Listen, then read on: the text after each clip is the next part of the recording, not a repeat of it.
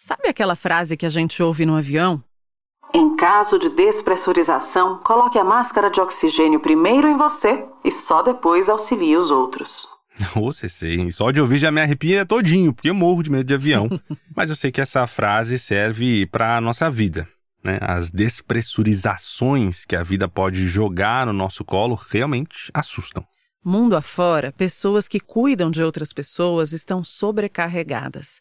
Nenhuma máscara de oxigênio ou qualquer ajuda foi oferecida. E essa sobrecarga é ainda maior em países em que não há planejamento ou políticas públicas que deem conta de olhar para isso, como é o caso do Brasil. Pode parecer que é um problema individual, seu e da sua família. Vocês que deem um jeito, se organizem aí. Mas não. Apenas uma em cada dez pessoas deve ter uma morte repentina. E o que acontece com o restante? Vai vivenciar um processo em que a funcionalidade será comprometida e será preciso depender de outras pessoas. Há limitações que podem durar semanas, meses ou anos. Portanto, provavelmente vamos cuidar de alguém ou precisaremos ser cuidados por alguém. Essa informação foi recentemente abordada em um curso do St. Christopher's Hospice de Londres, berço dos cuidados paliativos no mundo. E existe uma parcela considerável de pessoas idosas cuidando de outras pessoas idosas. Aqui não temos apenas uma pessoa que deveria receber atenção mais duas.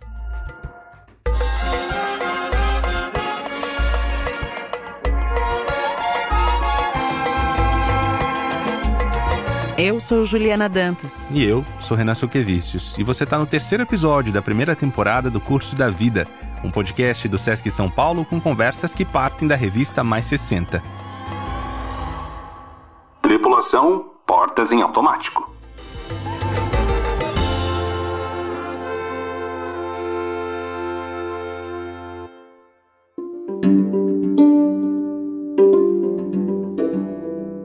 É, meu nome é Naira Dutra Lemos, eu sou assistente social e especialista em gerontologia e tenho 67 anos. Ela é coordenadora do Programa de Assistência Domiciliar ao Idoso e do Ambulatório para Cuidadores Unifesp. É autora do artigo principal da edição 72 da revista Mais 60 do Sesc São Paulo. Nós iniciamos esse trabalho partindo da premissa de que, se a gente não fizesse isso, muito rapidamente nós teríamos dois pacientes a gente começou a perceber na geriatria, aqui na Unifesp, que na nossa sala de espera já estava difícil a gente saber quem era o cuidador, quem era o paciente. Isso sem figura de linguagem.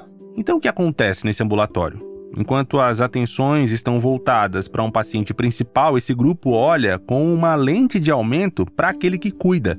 Em geral, uma pessoa negligenciada pelas circunstâncias, às vezes pelos outros e muito frequentemente por si mesma. Eu me lembro de uma senhora que a gente atendeu aqui perto da faculdade, uma situação é, econômica boa, não era um caso de vulnerabilidade social do ponto de vista econômico, mas ela cuidava da mãe demenciada e ela tinha um neto que todo dia vinha almoçar com ela, a, neto da cuidadora. E essa senhora um dia falou para mim que o maior desejo da vida dela era sair à tarde para tomar um sorvete. Vejam que coisa pequena, né? Ela morava numa casa muito gostosa que ela falava na padaria ali da esquina ou na doceria e eu não consigo sair.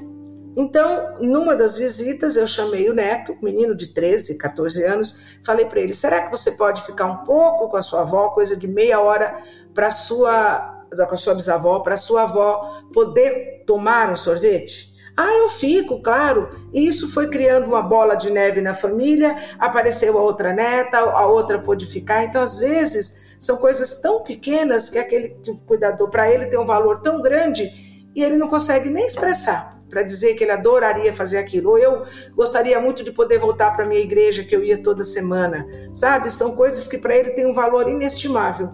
Segundo a professora, em cerca de 80 até 90% dos casos, o cuidador é informal, ou seja, um integrante da família ou um amigo muito próximo. É alguém que interrompe a própria vida e passa a viver em função do outro a quem dedica os cuidados. E essa pessoa tende a ser cada vez mais invisibilizada. Ela acaba abrindo mão do lazer, dos próprios desejos, do próprio autocuidado, da própria privacidade às vezes do trabalho e, consequentemente, de fonte de renda. Alguém que fica isolado e quase não sai de casa. Uma casa, aliás, que também passa por adaptações estruturais. Nós já tivemos alguns casos aqui diria vários, do cuidador vir a falecer um mês depois que o paciente morreu, porque ele estava tão esgotado, estava tão cansado, é, que não se cuidava, né? Então, claro, o cuidador pode entrar num ciclo vicioso, cada vez mais voltado para dentro de casa e para aquela rotina de cuidados com o outro. Cria uma espécie de visão de túnel, sabe? Em que só esse outro está no foco. Esse paciente é um paciente que a gente convida para vir para o ambulatório. Então, eu, a, o médico, ou o assistente social, ou quem estiver atendendo aquela família e aquele idoso, identifica o grau de estresse desse cuidador ou a necessidade dele de ser atendido, porque na maioria dos casos o cuidador deixa de cuidar de si em detrimento né, de cuidar do outro. Então ele muitas vezes nem sabe alguma doença que ele tem, há muito tempo ele não vai no consultório, e aí ele vindo para nós, ele vai criar essa rotina de ser cuidado. As pessoas que passam por esse ambulatório costumam se enquadrar em um padrão. O cuidador, na verdade, é uma cuidadora, uma mulher.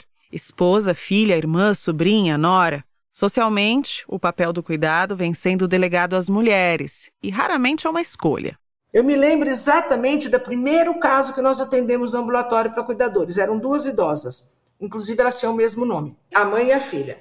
Ela chegou para nós no primeiro dia. Primeiro, ela não queria vir para o ambulatório, que eu não tenho com quem deixar minha mãe e tal, mas ela veio. Na primeira consulta, os residentes imediatamente mandaram ela para o pronto-socorro, porque ela estava com uma possibilidade de ter uma trombose enorme, com as pernas muito inchadas, a pressão alta. E eu desci para o ambulatório e falei para ela: olha, é, a senhora vai ter que ir para o pronto-socorro. Os médicos estão preocupados. Ah, mas o que, que eu faço? Eu falei: me dê o telefone de alguém da sua família. Ela era cuidadora do nosso programa de atenção domiciliar e a gente estava acostumada a vê-la sozinha cuidando da mãe.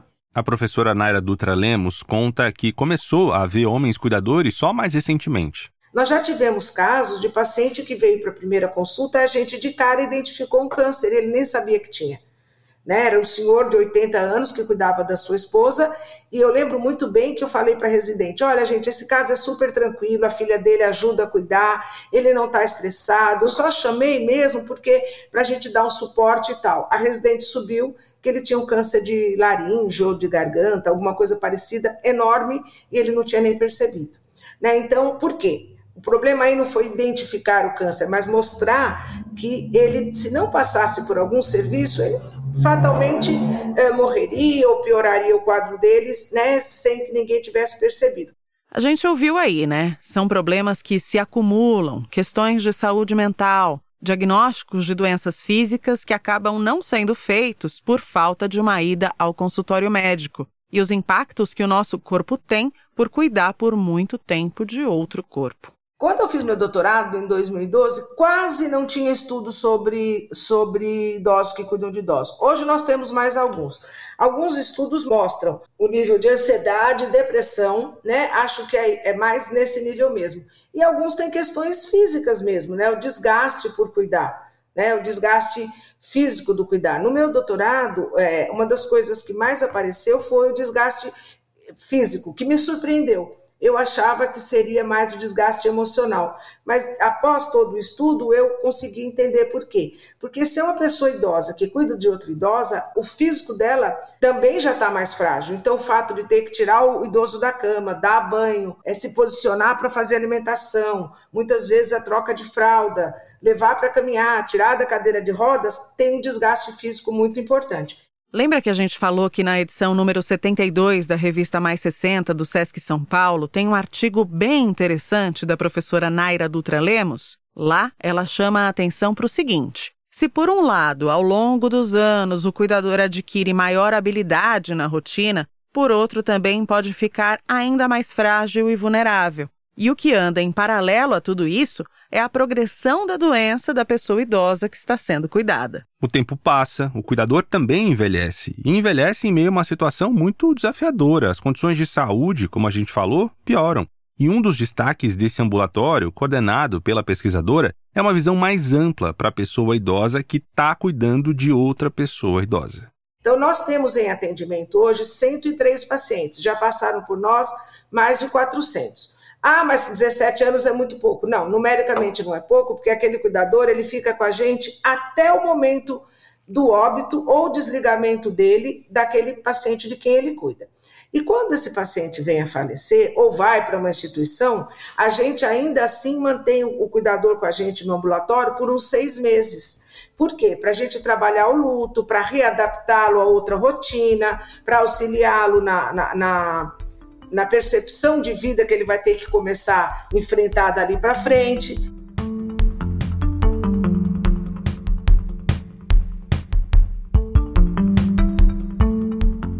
Eu sou Silvana Aquino, é, tenho 50 anos, sou formada em psicologia há quase 30 anos. Tenho uma formação em duas áreas muito importantes que eu considero vitais né, para a compreensão das relações humanas, que é sexualidade, onde eu fiz mestrado, e especialização em psicologia e oncologia. E me dedico à área do cuidado paliativo. Mas antes, bem antes de ser psicóloga, Silvana foi cuidadora, a partir do fim da adolescência, e viu o pai, já mais velho, ser cuidador também, por 25 anos. É, eu já observava que a minha mãe apresentava é, algumas, alguns lapsos de memória que eu atribuía, eu e meu pai atribuíamos, ao fato dela estar bastante cansada pelo trabalho, ela já estava no caminho de se aposentar. Então, ela tinha uma atividade profissional é, que era mais administrativa, e ela tinha é, a responsabilidade de calcular a aposentadoria dos funcionários da, da, da aeronáutica, ela era funcionária pública. E então ela trazia para casa toda aquela papelada para calcular o tempo de serviço de cada um e ela não conseguia fechar uma atividade que para ela era uma, extremamente simples de fazer. Né? E a gente começou a prestar atenção nisso. Aqui a gente está falando de mais de 30 anos atrás. E aí começamos a nos preocupar quando ela começou a se perder na rua, né? Ela saía de casa para locais que ela estava habituada a ir e ela não conseguia chegar. A sorte é que ela conseguia voltar para casa. E aí, quando isso aconteceu duas vezes, eu falei com meu pai: alguma coisa está acontecendo de muito sério. E foi quando a gente começou, então, a procurar a avaliação médica. E eu me lembro que o primeiro neurologista que a avaliou, ele até falou o nome da doença errada, né? Ele falou na época doença de Alzheimer. Doença de Alzheimer uma doença que afeta as funções cerebrais com impactos na mente e no corpo. Os sinais mais clássicos são a perda da memória e a dificuldade progressiva com a linguagem. E assim foi com a Valentina, mãe da Silvana.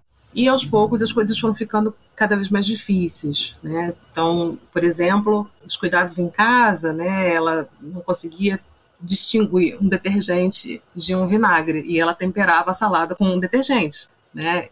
E aí a gente começou a ter dificuldades muito severas em relação a esse cuidado, porque na medida em que ela percebia que ela estava com uma dificuldade de funcionar adequadamente dentro de casa, ela começou a ficar também muito alterada. E aí toda a doçura da minha mãe, que era uma marca muito característica dela, começou a se transformar também numa coisa muito assustadora. Assim, ela tinha rompantes de irritação, ela chorava, ela se jogava em cima da cama, e aquilo gerava uma desorganização na nossa dinâmica, é que era algo muito difícil de descrever, mas principalmente de viver. Só mais tarde a família encontrou um médico que conseguiu comunicar bem o diagnóstico. Ele disse para mim: Olha, a sua mãe tem doença de Alzheimer. E aí eu falei: Tá, alguém já tinha me falado sobre isso antes, mas eu não sei o que, que significa. Ele significa que você vai precisar cuidar dela até o fim da vida. E significa que ela não vai se recuperar. E eu falei, mas cuidar como? E aí ele disse, na época tinha uma medicação que ajudava na alteração do humor, que era o Prozac, e ele falou, vou receitar o Prozac para ela, mas eu preciso que você dê amor. Amor sempre houve, mas só resolve uma parte das coisas, né? O pai da Silvana, o João, assumiu um perfil de cuidador que é frequente e já ouvimos aqui hoje. Que é aquele cuidador que não sai do lado, né? Que fica o tempo todo ali cuidando, cuidando que não se distrai com nada, né, que só para para comer e fica ali sentadinho do lado. E eu falava, pai, se o senhor quiser sair um pouquinho, dar uma volta, fazer uma viagem, descansar, a gente se organiza. Eu fico aqui, o senhor vai. E não, se ela não pode ir, eu também não vou. Né? Então ele tinha um pouco desse discurso. E eu respeitava. Só que quando eu fazia esse movimento, ele ficava muito, muito chateado. Ele achava que eu tinha que estar junto também. E eu dizia para ele, pai, a gente não pode oferecer o que a gente não tem. Eu preciso me reabastecer. Eu preciso sair de perto para voltar melhor. né? Porque o cuidado fica melhor quando eu estou mais é, é, abastecida, né? Quando as minhas reservas emocionais, quando a minha capacidade de lidar com tudo isso, ela, ela se renova de alguma forma. Então eu precisava muitas vezes me afastar desse cuidado. Nos primeiros esquecimentos da mãe, a Silvana estava saindo do ensino médio, se encaminhando para o curso de psicologia. De lá para cá, você pode imaginar, muitas transformações aconteceram. Silvana Aquino se tornou uma psicóloga que é uma referência em cuidados com quem tem uma doença grave ou que acompanha alguém com um diagnóstico assim. A faculdade, claro, é fundamental, mas uma grande parte de tudo a Silvana aprendeu no curso da vida mesmo. Eu me recordo que um pouco antes dela morrer, ela já não falava mais há muito tempo, né? E eu saindo para ir para o trabalho, sempre ia lá dar um beijinho nela, dizia: Ela tem um bom dia, eu amo você, você é importante para mim. Nesse dia ela estava especialmente aberta, os olhinhos abertos, assim, bastante é, interativa, né? Através do olhar, com um sorriso nos olhos, né? E aí, quando eu entrei para falar com ela e, e, e, disse: Oi, mãezinha, como é que você tá hoje? Vim aqui te dar um beijinho, tô saindo de casa. Ela olhou para mim e falou: Minha filha, olha, naquele dia, eu não sei como é que eu consegui passar o resto do dia, porque ela já não falava há muitos anos. acho que foi o último assim suspiro de voz, o último suspiro de lucidez que ela teve e ela conseguiu nomear, né, que eu era filha dela.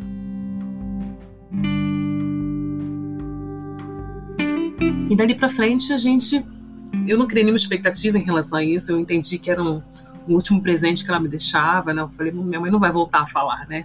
Foi um, um acontecimento pontual, talvez um presente aí, né? Do, do astral, do sagrado, dessa coisa importante que a gente tem, dessa conexão importante que a gente tem, transcendente, né, que nos mantém ligadas, nos mantém conectadas, apesar de todas as perdas neuronais que ela teve durante todo esse período. Então, é, foi bem emocionante esse dia.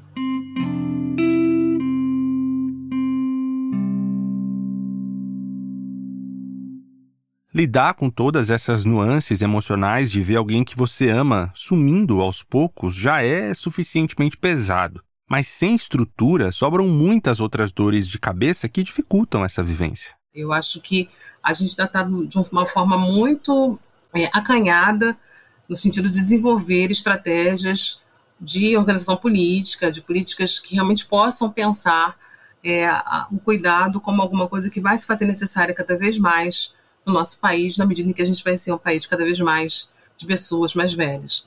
Então, eu acho que é uma coisa que a gente tem começado a pensar, que a gente discute muito no cenário do cuidado paliativo, por exemplo, mas que, do ponto de vista de políticas, a gente não tem ainda estratégias muito bem sedimentadas que vislumbrem esse futuro, que aponta para um país de pessoas acima de 60 anos. Por isso que eu bato bastante na tecla da necessidade de políticas públicas que nos ajudem nesse sentido. Aqui a gente ouve a professora Naira Dutra Lemos de novo. Na Europa, por exemplo, existem vários programas de ajuda, a gente, eles chamam de ajuda técnica. Então, eu sou idoso, moro lá sozinho, eu tenho uma ajuda governamental. Alguém vai lá uma vez por, por dia me dar o alimento, alguém vai lá me dar o banho, né? Eu tenho um suporte, ainda que eu viva só, eu tenho um suporte, que é outro problema que a gente tem, né? é, o idoso que cuida de idoso e também um número razoável de idosos que moram sós, que é mais preocupante ainda. Então, infelizmente, no Brasil, a gente não conta com essa política pública a nível que dê conta ou que vá à casa dos idosos. Por enquanto, são poucos os lugares com uma estrutura que dê conta de cuidar de quem cuida, como o ambulatório coordenado pela professora na Unifesp. E o meu sonho é que esse ambulatório se reproduzisse. Né, que ele fosse feito em vários lugares. Ele é o único, eu posso dizer que no Brasil, é, em São Paulo, com certeza. E antes da gente começar, eu liguei para vários serviços públicos perguntando se alguém tinha algo nesse nível. E ainda não, não tinha. E ainda não tem. Né? Tem um outro serviço que está começando a implantar, mas nos modelos do nosso, onde ele é atendido por médico, assistente social e psicólogo, nós não temos nenhum. Mas eu entrevistei, fiz uma abordagem qualitativa, eu entrevistei 26 cuidadores e eles relatam para a gente a importância e o significado deste ambulatório. Agora eu vou ter quem cuide de mim. Todas as falas são nesse nível. Agora eu vou ter quem cuide de mim. Finalmente eu vou ser ouvido por uma psicóloga. Agora eu vou vir aqui, vou poder contar sobre minha vida, sobre meus problemas. Este ambulatório assumiu para esse grupo de cuidadores uma importância muito grande, né? Porque é o momento deles se cuidar. E Ju, essa conversa toda me lembrou daquele provérbio africano que diz que é preciso de uma aldeia inteira para se educar uma criança. Sabe que eu também fiquei pensando nisso, Renan, e eu acho que uma das coisas que a gente pode concluir de tudo isso, que a gente ouviu, né, hoje, é que seria necessário que essa aldeia se mantivesse fortalecida ao longo do tempo, porque também é necessária para cuidar do nosso envelhecimento, do nosso adoecimento e desses processos de quem a gente ama.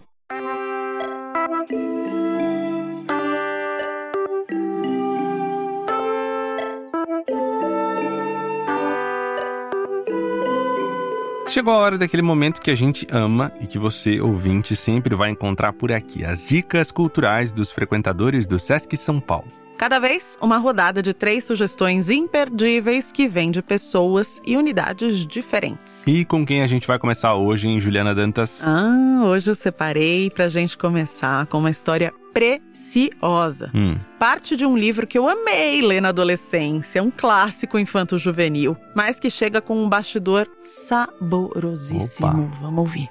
Sou Isabel Moreira, tenho 70 anos e frequento Sesc Guarulhos. Sou leitora e venho indicar para a leitura O Gênio do Crime, história de mistério do autor João Carlos Marinho. O livro já vendeu 1 milhão e 500 mil exemplares no Brasil, o que é um indicador de literatura de qualidade. Atualmente é publicado pela editora Global na história, crianças colecionam figurinhas de futebol, os que preenchem o álbum ganham jogos de camisetas de futebol do time que escolherem. Então aparece uma fábrica clandestina de figurinhas que produz as figurinhas difíceis em larga escala, levando o dono da fábrica verdadeira à falência. O dono da fábrica verdadeira, percebendo que a polícia não consegue descobrir quem está por trás das figurinhas falsificadas, chama três garotos e depois um detetive invicto para descobrirem a fábrica clandestina. O livro foi lançado em 1969, mas eu o li bem antes, no rascunho. Eu acompanhei a criação do livro bem de perto, pois fui babá dos filhos do escritor. Li o livro no rascunho e ele é muito divertido. Quando o livro fez 50 anos, a Global, a editora Global, fez uma festa para comemorar o sucesso do autor. Eu fiz um depoimento contando a importância do gênio do crime na minha formação como professora e formadora de leitores. Fiz muito sucesso. Edmundo, Pituca, Bolachão e Berenice são os personagens inesquecíveis dessa história que se passa em São Paulo. O gênio do crime fala sobre figurinhas de futebol, apesar de já ter 50 anos, é uma leitura muito atraente, divertida, misteriosa e atual. Tá aí uma história que eu não conhecia e que daria até um outro livro, né? Qual que é a próxima dica, Renan? Ju, agora a gente parte para outra prateleira da biblioteca. Oi, pessoal, sou Eli Nogueira, tenho 67 anos e represento o Sesc Santana. Estou aqui para conversarmos sobre o meu gosto por leitura. O que realmente aprecio são livros históricos, de época. E por que livros de época? Porque eles normalmente retratam heroínas fora do seu tempo porque a sociedade não quer esse tipo de mulher. Ela quer a mulher que borde, que procrie, que seja base de troca por dote, por terras, por dinheiro. E essas mulheres não querem nada disso. Elas querem casar por amor, elas querem ser jornalistas, elas querem escrever, elas querem realmente ter independência.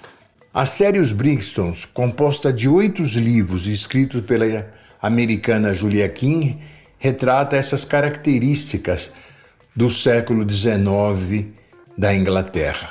Inclusive, Dois desses livros se tornaram minisséries da Netflix com muito sucesso.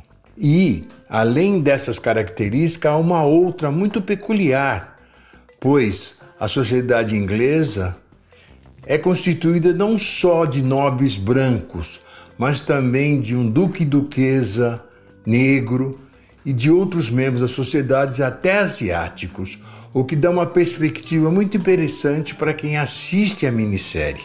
Opa, gostei do Hélio. Uhum. Homem antenadíssimo. Para fechar essa rodada de dicas desse episódio, vem aí a Rosalva Teixeira, de 66 anos, que frequenta o Sesc Jundiaí, no interior de São Paulo.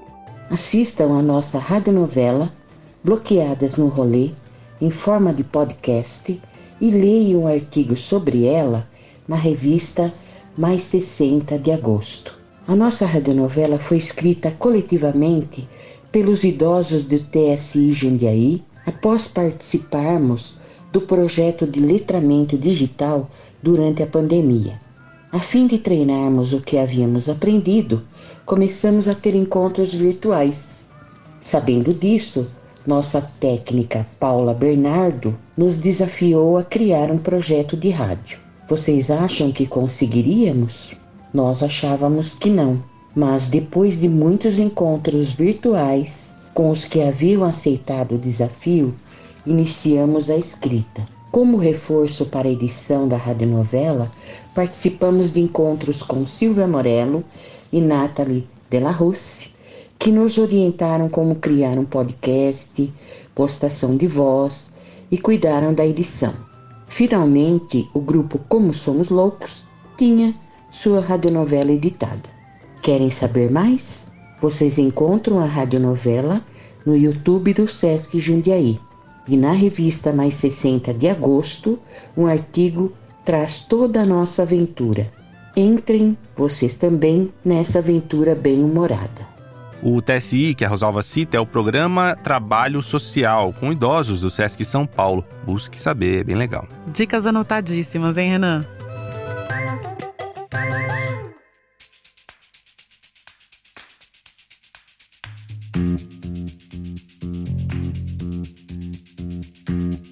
Desembarcamos no terceiro e último bloco deste nosso episódio e eu já quero te perguntar, hum. Renan Suquevicius, a tua idade te define? Olha, para ser bem sincero, minha idade me definia antes, né? Para entrar no cinema, Antes de eu completar 18 anos, por exemplo. Agora acho que não mais. Tem sempre alguém, claro, tentando criar alguma regra aí inventada, né? Mas eu tento fugir dessas regras na maior parte das vezes. E sua idade, Juliana, te define? Eu acho que a minha geração está em crise por vários motivos. E um deles é se comparar com a geração dos nossos pais. Eu tô com 34 anos. E eu acho que a gente tem a impressão de que a vida dos nossos pais já estava toda resolvida nessa fase, né? Uhum, e talvez tivesse mesmo. É, eu acho que condizia com o que eles buscavam, né? A gente tá buscando outra coisa, eu acho.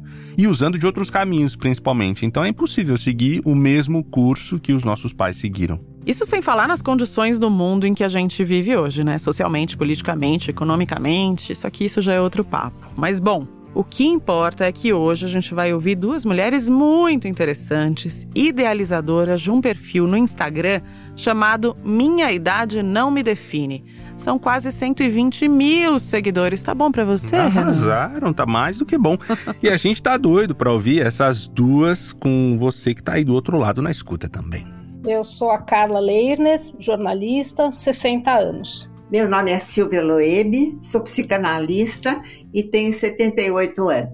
As duas se definem como mãe e filha reinventando a velhice. Mas como é que começou tudo isso, hein, Silvia? Bom, falar na, na internet já é um desafio para pessoas mais velhas, né? Estou falando de mim. Então, eu aprendi a falar na internet, falar pelo vídeo, a coisa de uns 10, 12 anos, quando eu abri uma página nova no Facebook.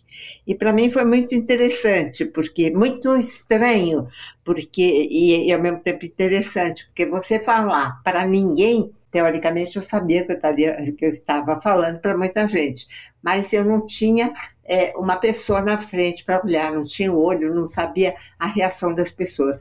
Foi um desafio, acho incrível, até hoje é muito estranho, mas é, aprendi, né? E, e, pela reação das pessoas, porque aí você percebe a reação pelas, é, enfim, pela comunicação depois, né? Vem, vem escrito, vem uma fala. Então foi é muito interessante, é um desafio e é uma coisa nova que eu acho assim incrível. Eu acho que falar de envelhecimento ativo na internet é ganhar voz e é ganhar alcance. Então, da mesma maneira em que minha mãe estava presa, né, entre aspas, dentro do consultório, eu sempre trabalhei com jornalismo impresso. Então, eu trabalhava em revista mensal, aquilo chegava, a gente não tinha retorno, era sempre uma coisa mais fechada, né? Então, você ganha uma voz e ganha um alcance que é uma coisa que, para mim, era inimaginável. E o impacto das nossas palavras, das nossas ações, ganha tanta força, a comunidade foi crescendo. E agora eu queria. Carla, que você dividisse com a gente, por favor, quais são os assuntos que mais pegam no perfil de vocês? tudo que é relacionado à autoestima, a corpo, a relacionamento, a sexualidade, coisas as quais elas, elas e nós, né, mãe? Eu acho que isso é importante. É, que a gente tem que se reinventar e se libertar de padrões é o que elas mais gostam. Às vezes a gente fazia posts assim, é, carrossel, que a gente chama, com questões mais didáticas, sei lá, o uso do óleo de coco, elas não gostam tanto, elas gostam de coisas nas quais elas se identificam e elas podem se libertar e se questionar. Eu acho que é esse o nosso grande barato, assim, e do ponto de vista de duas gerações, né, mãe? Eu acho que isso é super legal.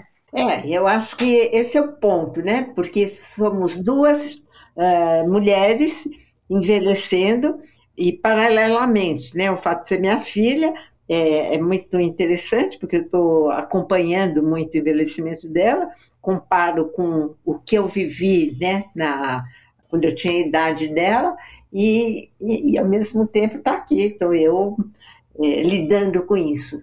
É, eu lembro que quando eu comecei a ficar mais velha, eu falei para minha mãe: você nunca, nunca me ensinou como, como é que é isso. Eu acho que ela não sabia e, e naquele tempo não era uma questão.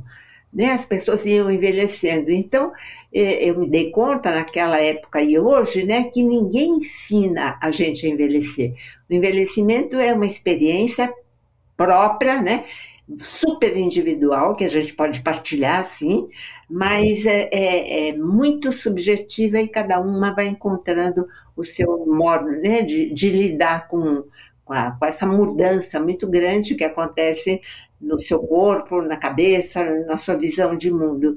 O foco da Carla e da Silvia é o que elas chamam de educação para a longevidade. Ao mesmo tempo em que promovem essa educação, também aprendem com novas referências e com a vida mesmo, né? A gente está trocando a roda com o carro andando, você está no meio de uma revolução, porque a gente está no meio de uma revolução, quer dizer, minha mãe envelheceu diferente de mim, que envelheceu diferente da minha avó, só que eu não tenho um exemplo lá para frente, né? Que talvez minhas filhas com certeza vão ter. Então, é, é, eu acho que é dia a dia, sabe? Quando você põe uma roupa, você põe um biquíni, você pensa diferente, você dá um passo, você fala, nossa, Interessante. Então, é uma construção com a comunidade, e, é isso que conecta. Hoje nós somos quase 120 mil mulheres, né? Então, é, essa é a graça. Como uma amiga nossa diz, a gente está rasgando scripts, reinventando a velhice, Vira e mexe, eu fico fuçando ali no Instagram delas duas, Renan, porque eu acho que elas trazem reflexões muito interessantes. Recentemente rolou um post com uma frase da escritora Annie Ernaux. Maravilhosa. Perdoe meu francês. Vencedora do Prêmio Nobel de Literatura em 2022. Ela diz o seguinte: A velhice precisa ser vivida porque não há o depois. E eu acho que é um pouco disso que a Silvia traz aqui pra gente estamos né, mais atualizadas com o espírito da época. Né? A gente não, de fato, não somos como a minha avó e a Carla já pode, acho que ela pode dizer que ela é, não é tão diferente da mãe dela. Né? Eu tenho a impressão que os envelhecimentos dela, meus, assim, como geração, não é tão, tão diferente como o meu da minha mãe. Quando, é, exatamente. Quando a Carla fala em construção, É isso mesmo, porque somos né, é, produto da nossa época. Não tem jeito. Então, a nossa época ainda ela tem resquícios da época passada. Né? É, eu acho que as minhas netas não vão lidar com o envelhecimento do jeito que a Carla ainda lida. Eu lido de um jeito, a Carla de um jeito mais, enfim, né, com mais naturalidade, e as, e as minhas netas, eu acho que de, um outro, de uma outra forma. Então, de fato, é uma construção. Essas duas são sinônimo de potência, hein? Mas que, assim como qualquer um de nós, precisam pensar em cuidados, que é o nosso tema desse episódio, inclusive. Silvia e Carla têm menos de 20 anos de diferença, mas são duas mulheres velhas e envelhecendo. É, a, a, pergunta é, é, difícil de responder, né? Porque você nunca sabe como é que você vai se, se comportar no futuro. Mas eu acho que seria uma coisa extremamente difícil, né? Aliás, eu já perdi muita autonomia no sentido de que eu tenho e tive problemas de coluna assim, bastante graves, então é, eu tive um tempo que eu não podia andar e aí eu andei de, de, uma cadeira de rodas, e aí eu viajei, nessa época eu viajei com as minhas netas, e elas eh, empurravam a minha cadeira.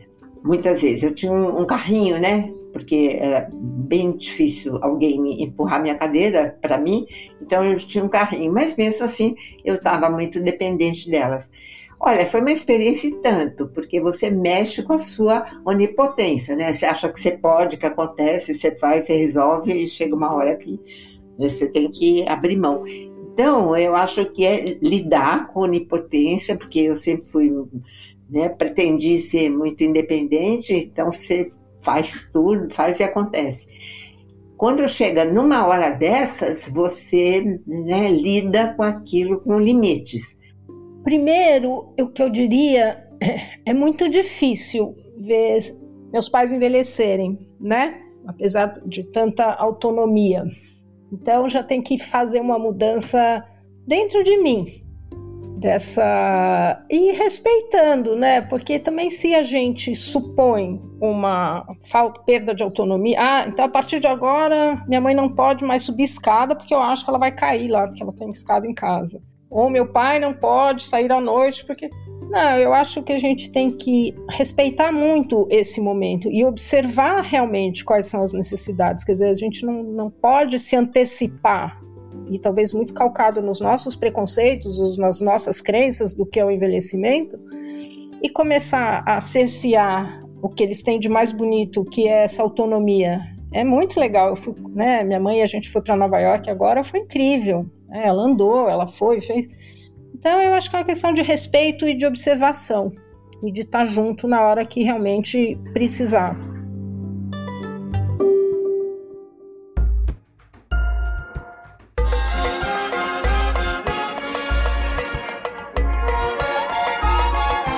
O Curso da Vida, podcast da revista Mais 60 do Sesc São Paulo, vai ficando por aqui. Eu sou Juliana Dantas. E eu, Renan Suquevicius. A concepção desse projeto é nossa, assim como as entrevistas e o roteiro. A produção é da Gabriela Maier, tudo isso sob a batuta experiente do Sesc São Paulo. A edição, a sonorização e a mixagem são do Pedro Jantzur. A trilha usada por aqui foi composta pela Consoante de Sons e também usamos música adicional da Blue Dot Sessions. Essa locução foi gravada no estúdio Agência de Podcast em São Paulo. O Curso da Vida é uma produção do Estúdio Guarda-Chuva para o Sesc São Paulo.